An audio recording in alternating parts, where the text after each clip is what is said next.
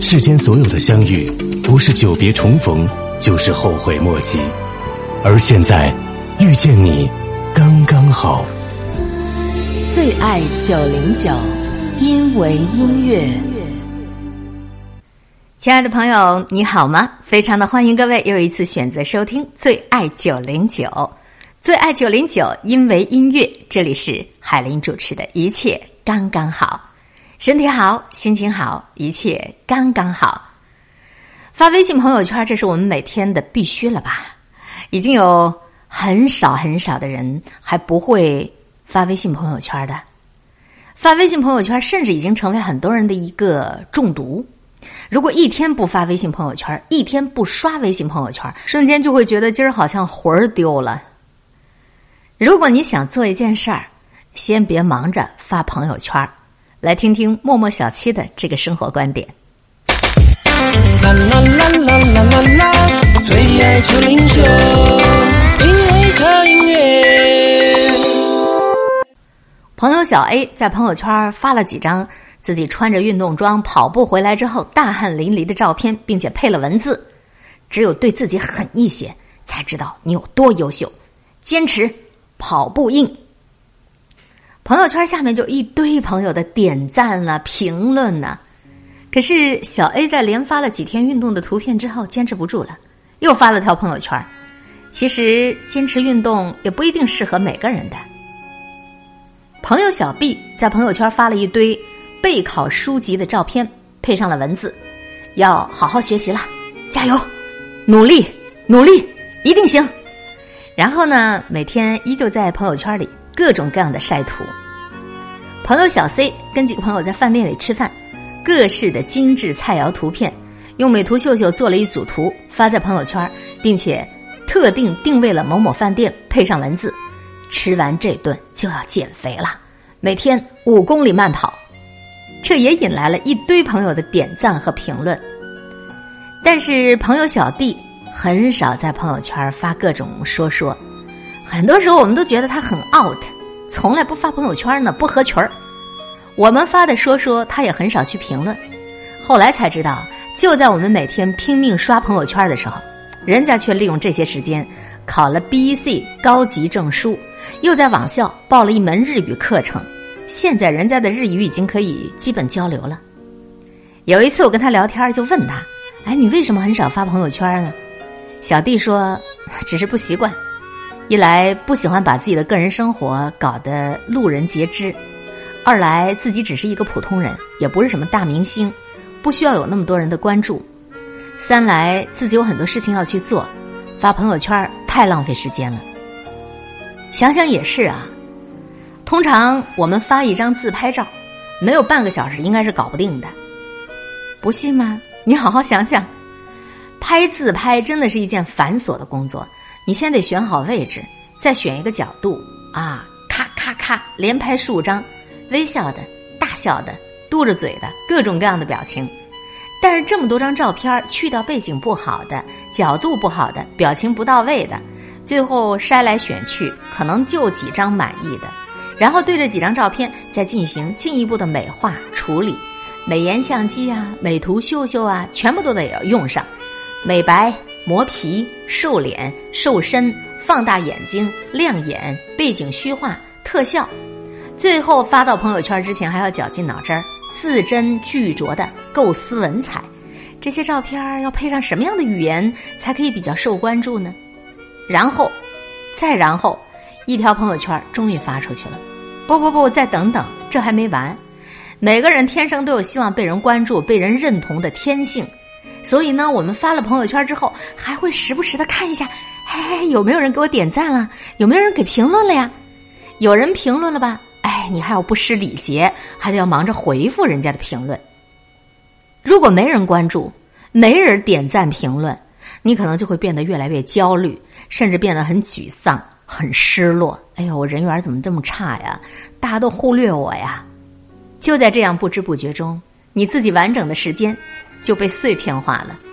现在想一想啊，发朋友圈真的是一件自己找自己虐自己的事情，自虐。但大多数人依旧觉得虐并快乐着，而且乐此不疲。很多时候，我们都知道发朋友圈是很浪费时间的事情，可是我们还是会不由自主的去发朋友圈，因为在信息化的社会里，我们更愿意通过朋友圈去了解别人的生活，了解各种新闻资讯。我们也更喜欢把朋友圈当做是一种发泄情绪、炫耀生活、提升自己存在感、价值感的工具。心情大好的时候发个朋友圈，心情低落的时候发个朋友圈，吃个饭。再发个朋友圈，吃完饭还要发个朋友圈，看到几篇不错的文字有了心得，也要发一段文字发表一下感慨，好像发朋友圈那一刻，自己俨然就成了一个评论家一样的长篇大论指点江山。要减肥的时候发个朋友圈，要努力学习的时候发个朋友圈，确实这是一种鼓励自己的方式，可是这种方式也会给自己形成一种虚假的满足感。或者说虚假的成就感，好像自己已经功成名就了似的。而通常这种华丽的开始，往往更容易让你的结局惨淡收场，或者让你无疾而终啊！正在与你分享到的这篇生活观点叫做：如果想做一件事儿，先别忙着发朋友圈儿休息休息，听听歌，然后我们接着再来聊。梦里梦到醒不来的梦，红线里被染尽的红，所有刺激剩下疲乏的痛，在无动于衷。从背后抱你的时候，期待的却是他的面容，说来是在嘲讽，我不太懂，偏渴望你懂。是否幸福轻得太沉重？过度使用，不痒不痛，烂熟透红，空洞了的瞳孔，终于掏空，终于有始无终，得不到的永远在骚动，被偏爱的都有恃无恐，玫瑰的红，容易受伤的梦。握在手中却流失于指缝，又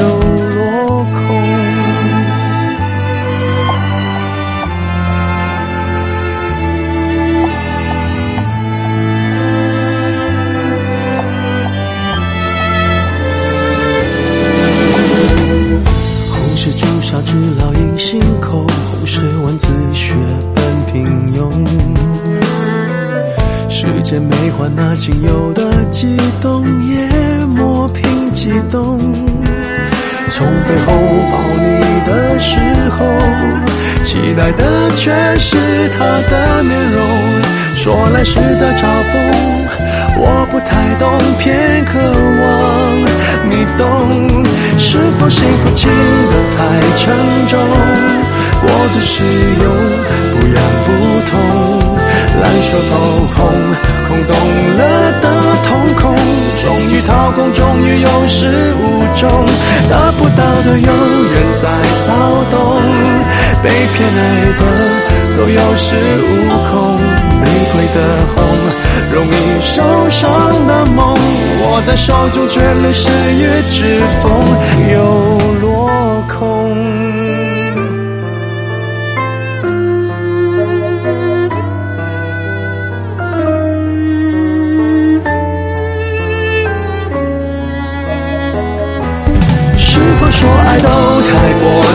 中，我的使用，不痒不痛，烧得火红，手心缠绕心中，终于冷冻，终于有始无终，得不到的永远在骚动，被偏爱的都有恃无恐，玫瑰的红。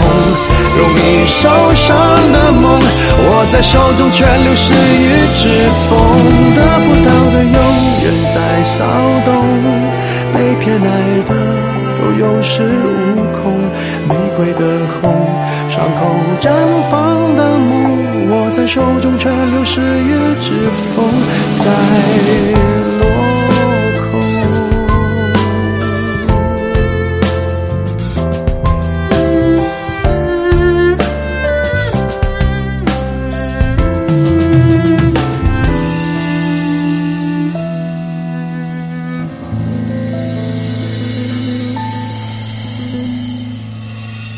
分享好歌、好文章，和你一起聊聊天、说说话。各位正在收听到的是最爱九零九襄阳广播电视台音乐广播，一切刚刚好。我是您的老朋友海林，正在与您分享到的这篇生活观点的文章，叫做《如果想做一件事儿，您先别忙着发朋友圈》。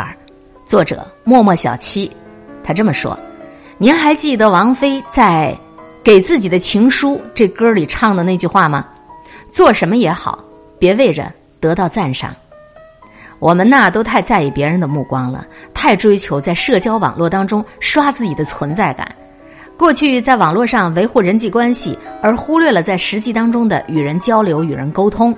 只有在朋友圈里秀自己的努力，而实际上却根本没有坚持力。”这些都只会让我们在别人的朋友圈当中更加的微不足道，得到的更多的也只是自己的焦虑、自己的沮丧。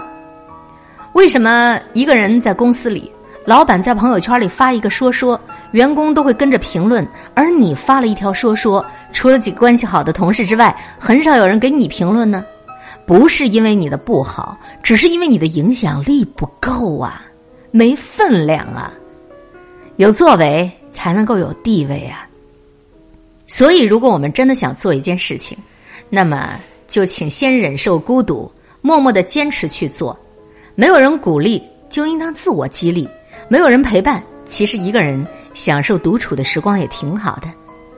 不管是学习、减肥、学一门技能，等你自己真正学有所成之后，你再去发朋友圈炫耀，那也不迟啊。所以，亲爱的。现在，就请你减少，减少你发朋友圈的次数，利用这些时间做一点自己真正喜欢做的事情。当然，如果你说我喜欢做的事情就是发微信朋友圈，那我就啥也不说了。如果不是，还是那句话，真的你想做成一件事儿，请别先忙着发朋友圈吧。这文章写的真实在啊，我们每个人。可能都已经染上了这种手机综合症，一天不把手机摸它个七儿八十遍的，好像这一天都白活了。习惯成为自然，我们都被网络给绑架了，怎么办呢？让自己的时间别再这样的碎片化，让自己能够真真正正的静下心来做一些真正需要去做的事情，学一门技能，减肥，或者是。干一桩能够有助于自己存在感、能够有助于自己作为的事情。真的想做成一件事儿，请别先忙着发朋友圈儿。这里是襄阳音乐广播 FM 九零点九，最爱九零九。话说，这个世界上到底有没有那个所谓的？对的人呢？啊，我先来问问你啊，你认为什么才是对的人呢？在我的理解当中，对的人他就是，当我们遇到对方的那一瞬间，我们突然觉得，我们人生中走过的每一段弯路都有了意义。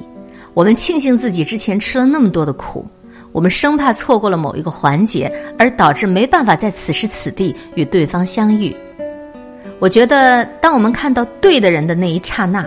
我们就会违背自由，违背自我的本能，情不自禁的在脑海当中勾勒出一幅未来和对方一起生活的图景。昨天跟我出来喝茶的闺蜜李小姐说：“你错了，你说的这些反应，只要是遇到喜欢的人就可以满足了，但是喜欢的人未必就是对的人。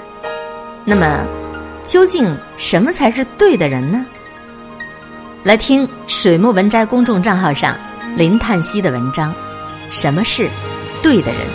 在听这篇文章之前，我们来重温一首老歌，黄安的作品《新鸳鸯蝴蝶梦》。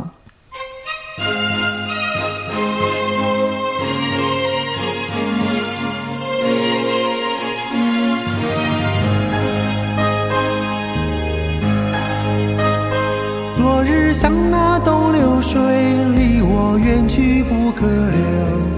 今日乱我心多烦忧，抽刀水水更流，举杯消愁愁更愁。明朝清风似飘流。由来只有新人笑，有谁听到旧人哭？爱情两个字好辛苦，是要问一个明白，还是要装作糊涂？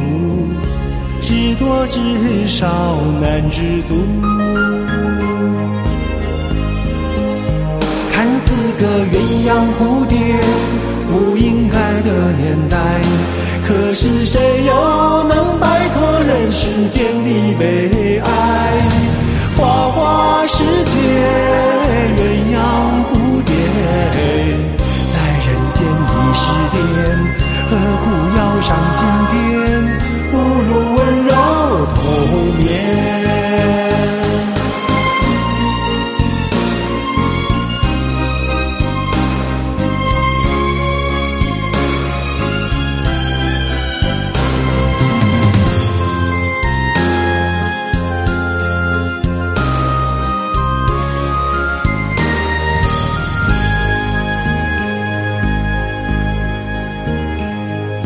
像那东流水，离我远去不可留。今日乱我心，多烦忧。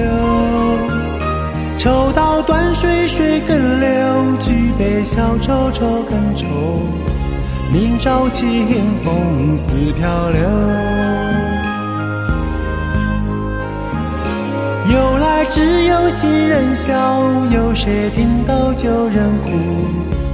爱情两个字好辛苦，是要问一个明白，还是要装作糊涂？知多知少难知足。看似个鸳鸯蝴蝶不应该的年代，可是谁又能摆脱人世间的悲哀？花花世界，鸳鸯蝴蝶，在人间已是癫，何苦要上青天？不如温柔童年。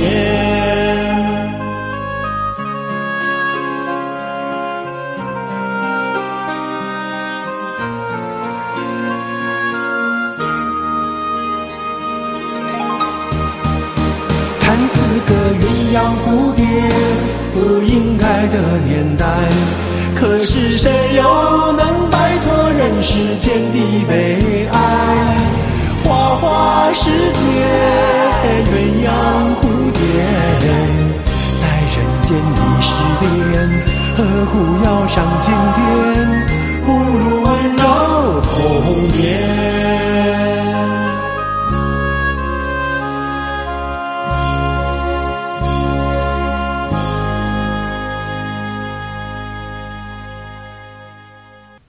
好多年好多年之前，被我引用过了一万遍的紫霞仙子认为，对的人就是那个能够为你拔出紫青宝剑的人。紫霞仙子说：“我的意中人是个盖世英雄，总有一天他会在一个万众瞩目的情况下出现，身披金甲圣衣，脚踏七彩祥云来娶我。”这样的一个场景啊，光是想一想，都足以让人眼眶湿润的了。我至今记得紫霞仙子笑吟吟的在灯前幻想爱情的表情，也还记得青霞在一旁不屑的语气：“傻女人，不要做梦啦。”是啊，我们总在做梦，幻想英雄，总在等待英雄。这似乎就是所有渴望爱情的女人在最初的最初为自己设定的一个宿命啊！我们不断的想象着那个万众瞩目的绚丽的场景。却忘了，自己将这幸福寄希望于一个概率如此低微的纯被动的事件里，这本身就是一件多么绝望的事情啊！更加令人绝望的就是，这种绝望的期待竟然被划定为为了这个社会的常态。就像如今，随着年岁的增长，我妈一年比一年要着急，年年催着我去找一对象，我实在是哭笑不得。我也不是不想找对象，但是总得遇到一个相互喜欢的人，才敢才能迈出那一步吧。我妈看到我这不着急的态度，就在旁边是跌足长叹呐，说：“你还不抓紧时间，等你读完研究生都二十四了，如果你还准备回国的话，那么到时候你在婚恋市场上就已经彻底没优势了。到时候你是准备孤独终老呢，还是准备找一个离婚的二手的男人呢？”每一次我跟我妈说这个，都可以最终把我气的几乎把碗给摔了。这个社会的规则呀，最残忍。最暴虐、最蛮不讲理、最仗势欺人的一点，就在于，女人永远都被摆在了一个被拯救的位置上。你瞧瞧，你瞧瞧，各路的情感励志鸡汤文已经都吐槽过千万遍了。我们不可以把女人当做货架上的商品，女人她也有选择的权利。我们不能够粗暴的为女人标注上一个赏味的期限，什么时候就过期了。这个观念本来是数百年前就已经在西方社会被人所接受的了，但是我们的社会发展却总是落后了好几拍。甚至上个世纪不经意为张爱玲和胡兰成做过媒人的情感专栏作家苏青小姐，也曾经如此放言，说女人的爱情成功了就用不着事业，事业成功之后更得不到爱情，则此所谓事业又有什么用呢？所谓的男人征服世界，女人征服男人，其实骨子里仍然是对于传统男权社会的一种顺承。女人没有创造和改变世界的权利，她们能做的就只有等等等，等来了一个不错的男人，就要赶紧把他抓在手里。从此以后，柴米油盐酱醋茶过日子，全副武装的去和外面的女人格斗，最后修得举案齐眉，儿孙绕膝。熬成一个一品夫人，病老归西啊！至此功德圆满。我们再看看这样一个传统的成功女性，她真的是被拯救的对象吗？她难道不是披着被拯救的外衣，奋力拼杀了一辈子，然后扮演出了一副安宁祥和的假象吗？我喜欢看的一个美剧叫《疑犯追踪》，《疑犯追踪》第一季当中，男神在机场偶遇了前女友。杰西卡无意当中看见他手指上的婚戒，杰西卡说自己已经答应了一个男人的求婚，竭力装出一副小女人的幸福和淡定，却在男神转身的时候叫住了他。如果你现在跟我说让我等你，那么我会等你的。男神愣了好久，给了他一个答案：在这个世界上，到头来我们都只是一个人，没有人会赶来救你。虽然是故作狠心绝情。却也是无意当中道出了真相。这个世界上有那么多的人，除了还在校园里天真做梦的孩子之外，大家都在忙着生、忙着死、忙着建功立业，又有谁会不辞辛苦的大老远的赶过来救你呢？我们每每看到那些畅销鸡汤书和剩女的偶像剧，就应该知道，生活在这样一个新瓶装旧酒的社会，女人最大的悲剧就在于。她们明明有一身足以自己救自己的本事，却不被世俗社会所认可；她们明明知道自己永远都等不来那个所谓的救世主，却还是私心渴望着明天就会有一个人从天而降，牵着自己逃离黑暗，逃离纷纷扰扰。你想在最深的绝望里遇见最美的爱情吗？现实告诉我们，越是急切的渴望着绝地反转的人，就越是遇不到奇迹。人生在世，到头来还是得靠自个儿成全自个儿啊。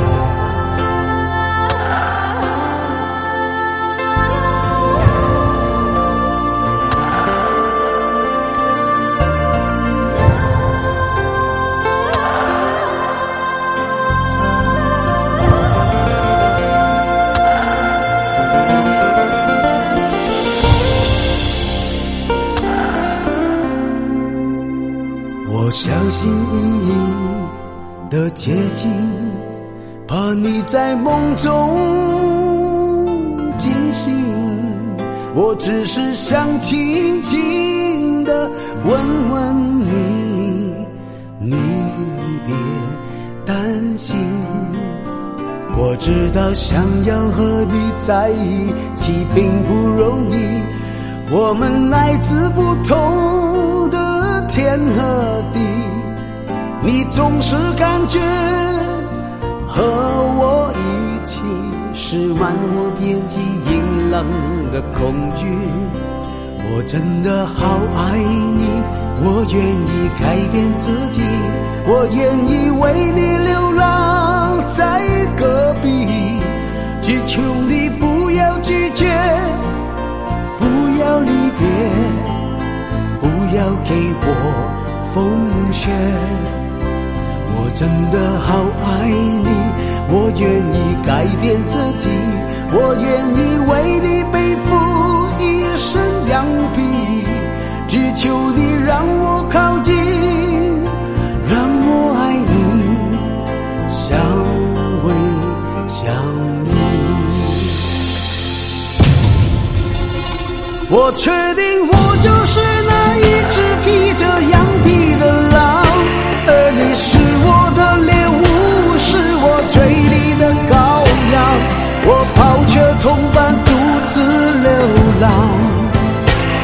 是不愿别人把你分享。我确定只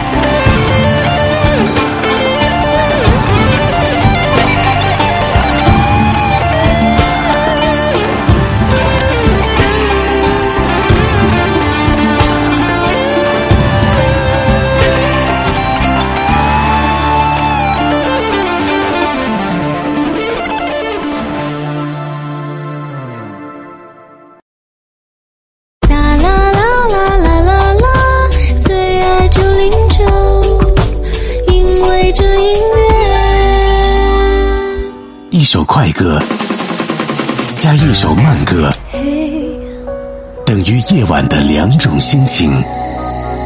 一个收音机加一对耳机，等于两个人的私密对话。一切刚刚好，用好音乐陪你披星戴月，天马行空。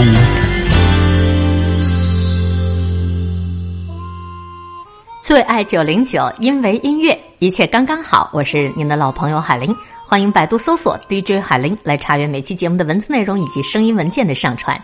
当然，更加欢迎您通过我们的联络方式向我们推荐分享好歌、好文章、好网站。节目的联络方式：QQ 号、微信号四零九九七一九七四。正在与各位分享到的是何谓对的人？什么才是对的人呢？前段时间刚刚恋爱分手不久的学弟还问我：“哎，你说我们这辈子是不是都不会遇到那个对的人呢？”瞧瞧，不仅仅是女人对于对的人是茫然无措的，就连掌握着一切优势的男人们，也在同样的纠结这个问题：究竟谁才是你这辈子对的人呢？我就跟他说：“不是，你不要这么想，我们都会遇到的。我们一定要相信那个对的人，他是存在的，而且他正在赶来遇见我们的路上呢。所以，究竟什么样的人才可以称之为对的人呢？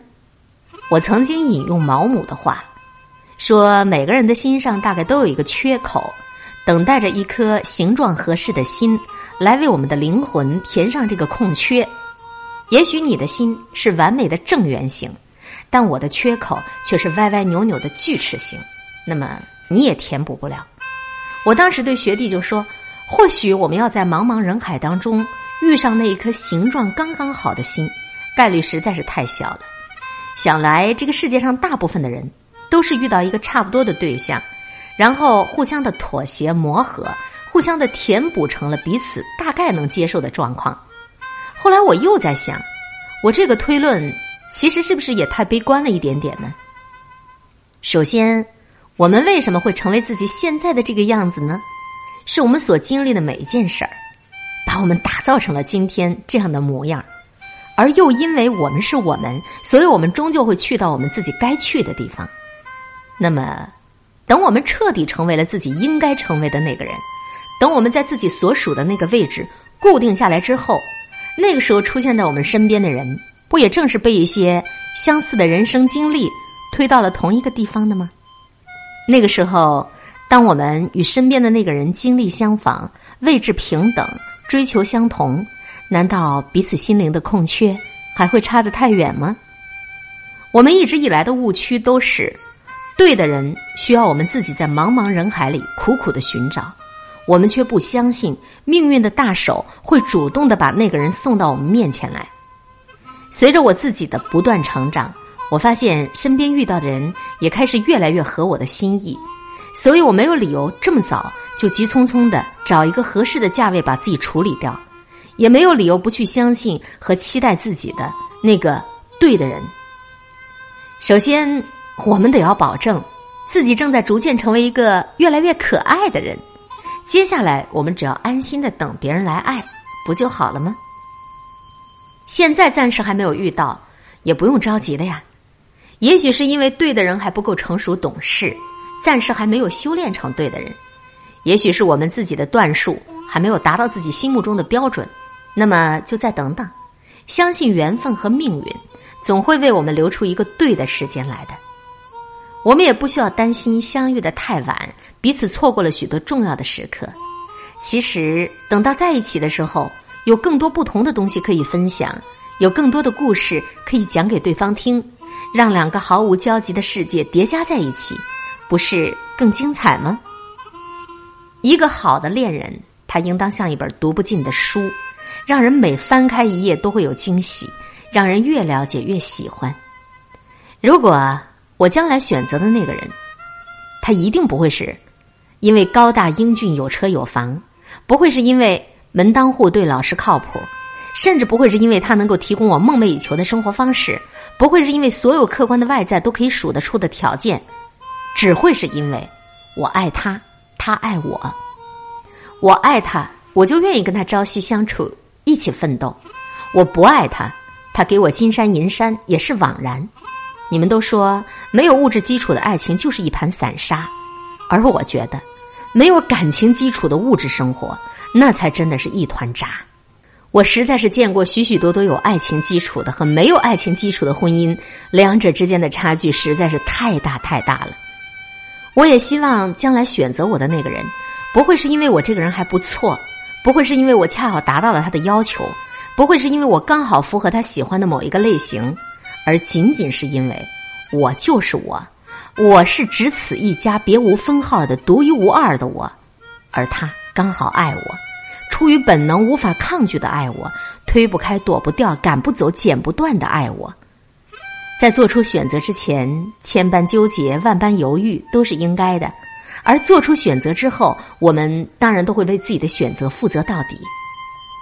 昨天在聚餐时，我高中的同桌黄小姐，她向我宣布了她即将要结婚的惊人的消息，我在诧异之余不乏感动，回想起我见证过她曾经被渣男伤得心灰意冷。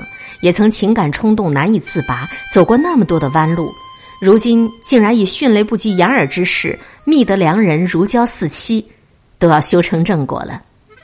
他向我说话时，满脸洋溢着甜蜜的笑。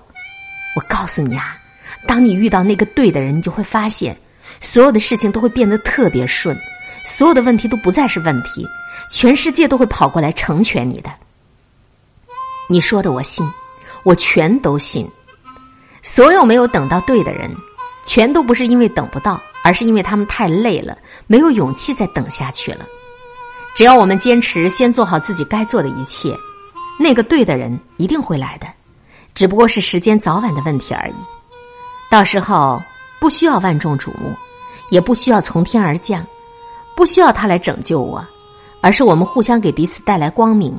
互相的分享相遇之前的有趣的人生经历，互相的将彼此的生命叠加在一起，成为一个更加广阔的世界。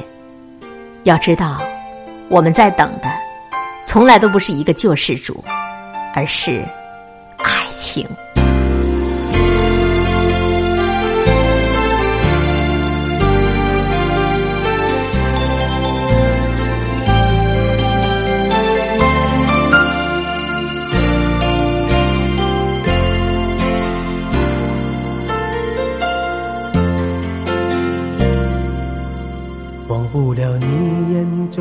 闪烁的泪光，好像知道我说谎。我茫然走错了地方，却已不敢回头望。舍不得杏花春雨中的你，盈盈的小雨，雨打风飘，年华流久，恍然睡梦中。走过了一生，有多少珍重时光与你爱的人分享？我总是选错了方向，相信却又不能忘。放不开魂牵梦系爱的你，无处说凄凉。回首灯火已难删除。是否还有你？说起来，人生的浮浮风尘，不能够留一点回忆，难舍又难分，已无可追寻，烟消云散的往昔。说起来，爱情的悲欢离合，就像，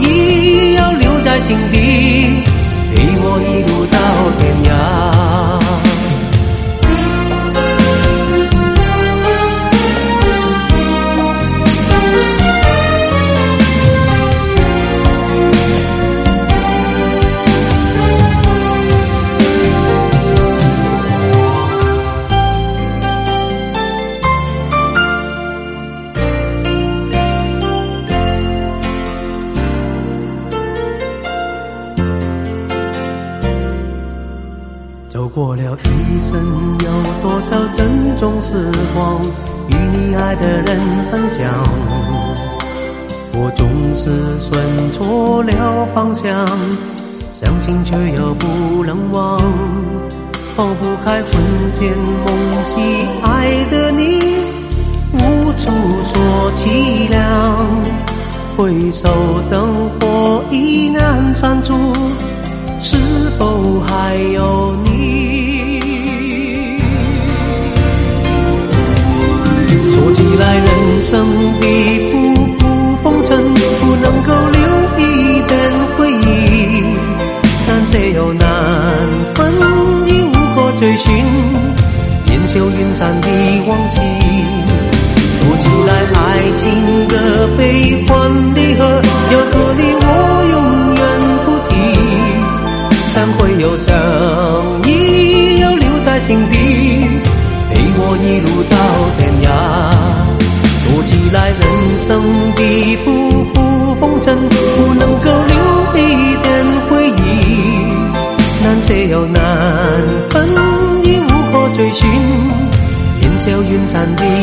往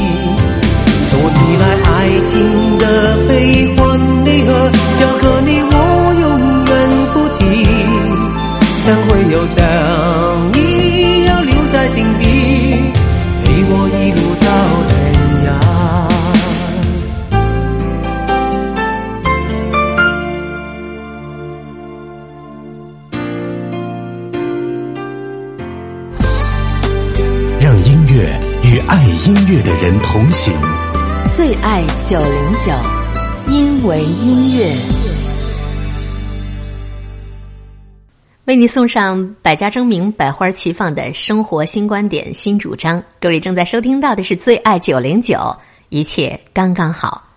想读书公众账号上刊登了汤小小的生活观点：一个人是怎样一步步变狭隘的？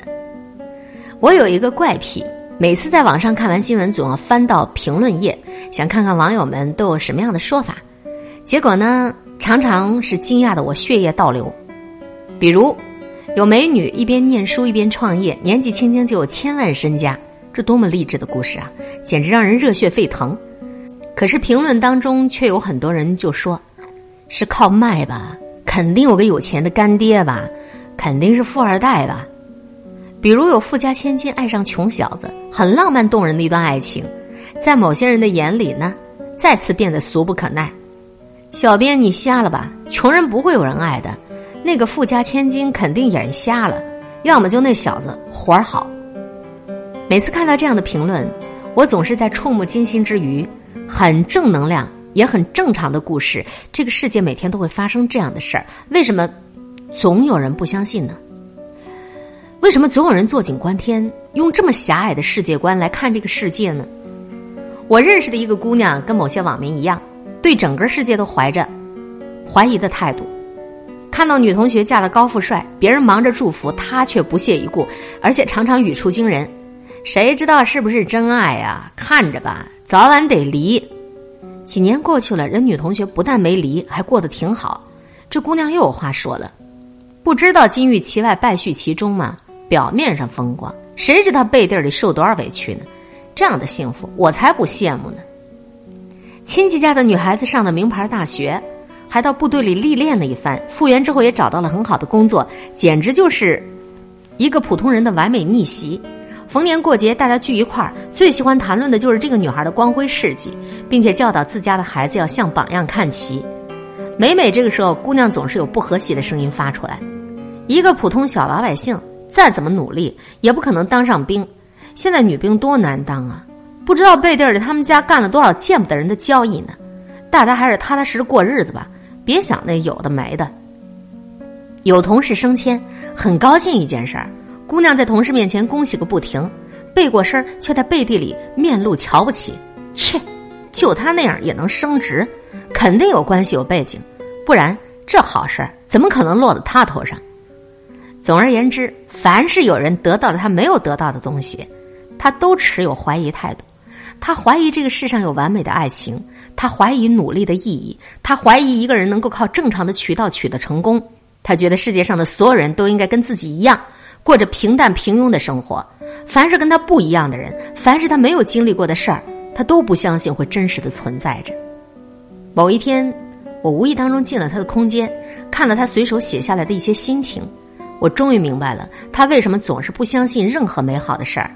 其实不是他不相信，而是他心里有嫉妒的火苗在燃烧，所以就假装不相信，这样就可以蒙蔽自己，让自己心里舒服一点。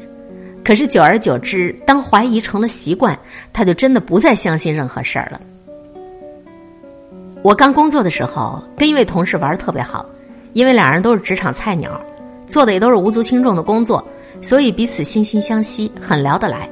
同事一直对我说，他想要换个岗位或者跳槽，因为目前的工作实在太没有技术含量，太容易被取代。他的话我也深以为然，可以说对我的职场认识有启蒙作用。奇怪的是，我在那公司工作三年，岗位换了三个，他依然还在原来那岗位上。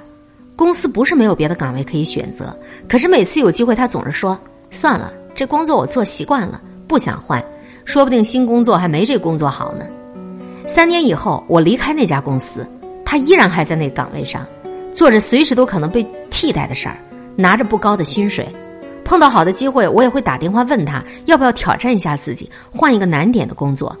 他犹豫又犹豫，最后给我的答复依然是：“算了算了，我怕做不好。”有时候出去旅游也想拉上他，他总是说：“算了算了，我还是喜欢宅在家里。”跟老朋友聚会打电话叫他，他也说：“算了，不喜欢热闹的场合，你们玩开心吧。”后来我跟他的联系渐渐少了，只是偶尔在网上聊聊天儿，就像普通的网友。我告诉他，有新来的大学生，试用期一过就升职了，真是太了不起了。他打过来简单的几个字：“不会吧？肯定是老板亲戚。”我告诉他，去年到江南玩了一趟，江南的风景真的是美如画，我都流连忘返了，真想一辈子住那儿。他淡淡的回：“是吗？我觉得哪儿都一样。鲁迅都从来不逛公园的。”我告诉他，有人一年四季在路上，不但看遍了世界各地的风景人情，还能顺便赚很多钱，真是让人羡慕。好想也做这么随心的事儿。说完很久，他才发过来一行字儿：“这么好的事儿。”哪儿轮得了普通人啊！你真是越来越爱幻想了。再后来，我就跟他断了联系。一个把自己封闭在自己小天地里的人，你说什么他都不相信，更没有共同话语。即使想做朋友，也气场不合，没办法融入。我这个同事本来不是狭隘的人，只是他太安于现状，害怕承担任何风险，害怕做任何改变，害怕挑战自己，慢慢的就把自己缩在了套子里。世界越来越窄，越来越不相信这世上还有另外一些截然不同的精彩的生活方式。一个人想要打开自己的视野不容易，想要把自己变得狭隘那特别容易。你只要封闭自己就行了，不让外界的改变来打扰你内心的宁静。天长日久，你周围就被无数的玻璃阻隔，你就再也看不到这个世界的精彩，你也就再也不相信这个世界上有跟你不一样的人。一个人狭隘起来多么可怕呀！不相信任何美好的事儿，也就不会有任何希望。